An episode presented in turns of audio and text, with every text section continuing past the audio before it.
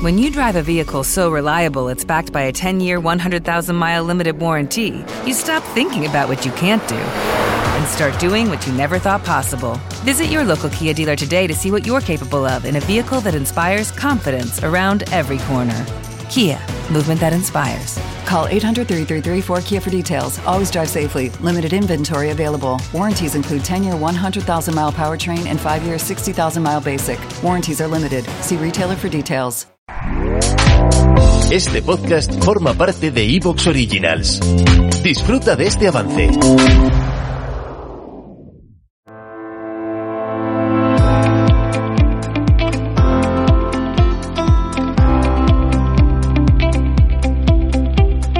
Hola, bienvenidos al podcast de Latean Closet con Adriana Ruz y Paloma Cárdenas, el podcast que puedes escuchar en iVoox. Ya sabes que puedes seguirnos y darle me gusta a nuestras fotos en Instagram arroba lateancloset y leer nuestras entradas diarias en lateancloset.com. Suscríbete al podcast para estar al día de los nuevos capítulos.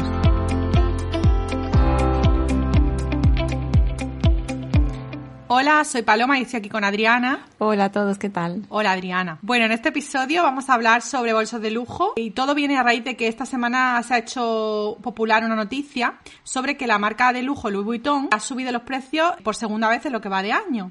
Y bueno, la subida de esta vez ha sido de un 11%, que se nota bastante al comprar un bolso de alta gama. Ya ves. Y bueno, no es la única porque Chanel ha subido los precios también este año dos veces, eh, en enero y en julio. Así que nos ha parecido un tema bastante interesante y no sé, sobre todo a tener en cuenta si nos queremos comprar un bolso, que hay que hacerlo ya porque si no van a ir subiendo y subiendo. ¿Tú qué opinas? Sí, la verdad que es que, por ejemplo, eh, todo el mercado del, del lujo, digamos, ¿no? De marcas así como Chanel, Louis Vuitton, eh, Prada, todos los años suben, o sea, suben un tanto por ciento y la verdad que, bueno, la vida no sube tanto como para eh, que suban ellos tanto, pero creo que como cada vez hay más gente que, que a lo mejor pues ahorra para comprarse un bolso o, o no sé, o con la llegada de Vestir Collective, por ejemplo, que hay mucha gente que tiene acceso a un bolso de Chanel, por ejemplo, mucho más barato. A ver, tampoco mucho más barato.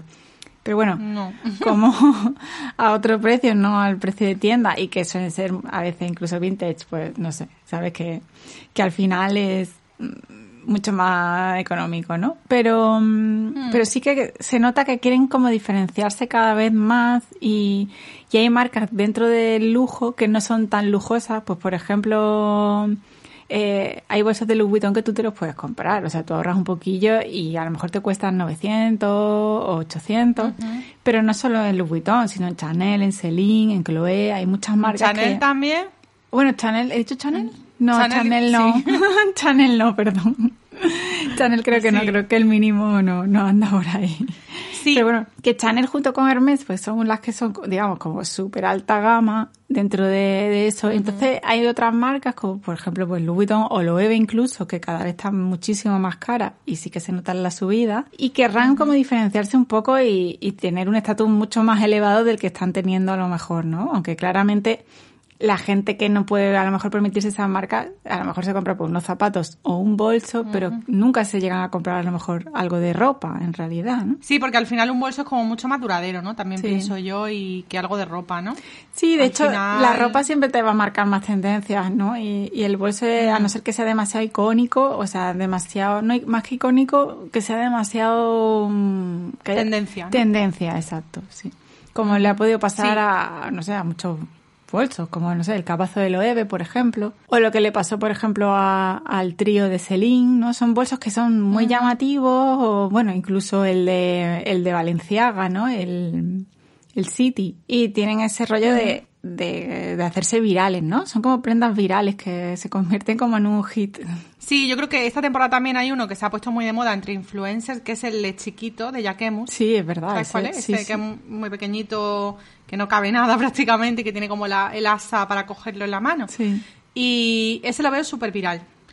Y también muy de tendencia y al final es verdad que no, no es un bolso yo creo que aguante tanto como otros que al final sí que también luego pues se pueden revender, ¿no? En el caso de que quiera venderlo Claro. segun- de segunda mano Claro. y puede ganar bastante dinero. O sea que el precio lo se, se revalorizan bien. Sí, bueno, es que lo que le pasó, por ejemplo, el Neverfull de Louis Vuitton, que tuvo también su momento viral hace unos años, bueno, hace bastantes años, ¿no? Como unos 10 o así, incluso. Y mm, fue cuando salió, y la verdad que es un bolso que es muy práctico, porque en realidad metes todo ahí, pero tuvo un problema y es que fue muy imitado. O sea, hubo muchas falsificaciones y, y de muchas, en el Tom Manta, por ejemplo, lo venden a mogollón, ¿no? Sí, total. Y sí que se hicieron también virales por eso. Lo mismo que le pasó, hubo uno de Gucci, que no sé si, que como hará como dos inviernos o así. Es que no sé cómo, cuál es el nombre del bolso, pero el que tenía los símbolos de Gucci, que era como... Como una bandolera pequeñita. Sí, una bandolera que era como cuadrada, el sojo. ¿no? Ah, el Creo que es el sojo de Gucci. Ese, por ejemplo, encantaba. también. Pues, Pues, me gusta. Sí, es muy chulo, además práctico. o sea, Para un bolso de diario bastante chulo. Mm. Lo que pasa es que se hizo viral, y lo tenía todo el mundo y luego, eh, en realidad, por lo visto, había muchísimas falsificaciones, pero por lo visto muy bien conseguidas y que la gente, no- Sí. o sea, que no te dabas cuenta de que era falso, ¿no? Y, y me A ver, resultó curioso. el tema de las falsificaciones está ahí. Ya, ya, ya, Sí. claro. y sí, el sí. tema de las falsificaciones está ahí y hay de todos. Lo que pasa es que a lo mejor los que llegan al top manta eh, de nuestras ciudades, por así decirlo, pues son eso, los cuatro más, ¿no? Más famosos Sí. del momento. Pero Sí. yo creo que si tú quieres cualquiera en falsificación, hasta uno que sea una marca así como más alternativa, yo creo que lo tienes porque es que en internet. Y hoy en día Sí, es verdad que al final en AliExpress, ¿no? Y en este tipo de Ah, mercado. Ya. Los hay. Yo sé que tú estás muy en contra de las falsificaciones. Sí, yo estoy súper en contra de las falsificaciones. No me parece, o sea... Me parece bien, me parece bien. O sea, hay que estar en contra en Sí, realidad. sí, sí. ¿no? Sí, hombre, a ver, eh, detrás de un bolso de este tipo hay detrás mucha gente, hay, no sé, hay, un- aparte de que, Mm. bueno, sí, hay un negocio y tal, pero bueno, es, es una marca, es un, no sé, yo prefiero llevar otro tipo de bolso, incluso más barato Mm. de otra marca, que llevar una falsificación de Chanel, por ejemplo. Yo no, no. No, lo harías, ¿no?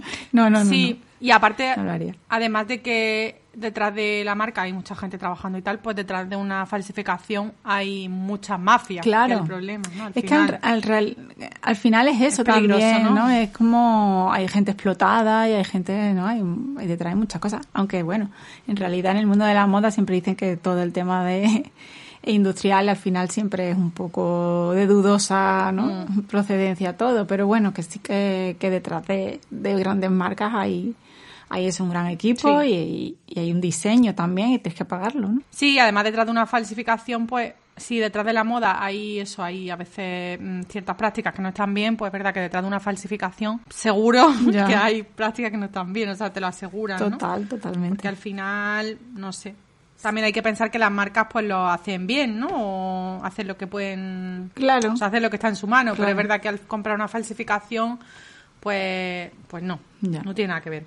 Pero bueno, entiendo que la gente... Porque yo también me he sentido tentada alguna vez de comprar algún bolso porque es verdad que dice, ay, pues mira, está la falsificación y al Ya. final ya no es por la marca, sino porque te gusta el bolso, ¿no? Ya. Y es como, pues eso, ¿no? Te gusta el, el concepto. Ya. Pero bueno, es verdad que es mejor evitarlo. Sí.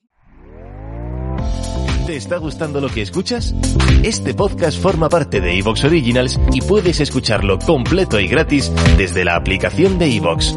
Instálala desde tu store y suscríbete a él para no perderte ningún episodio.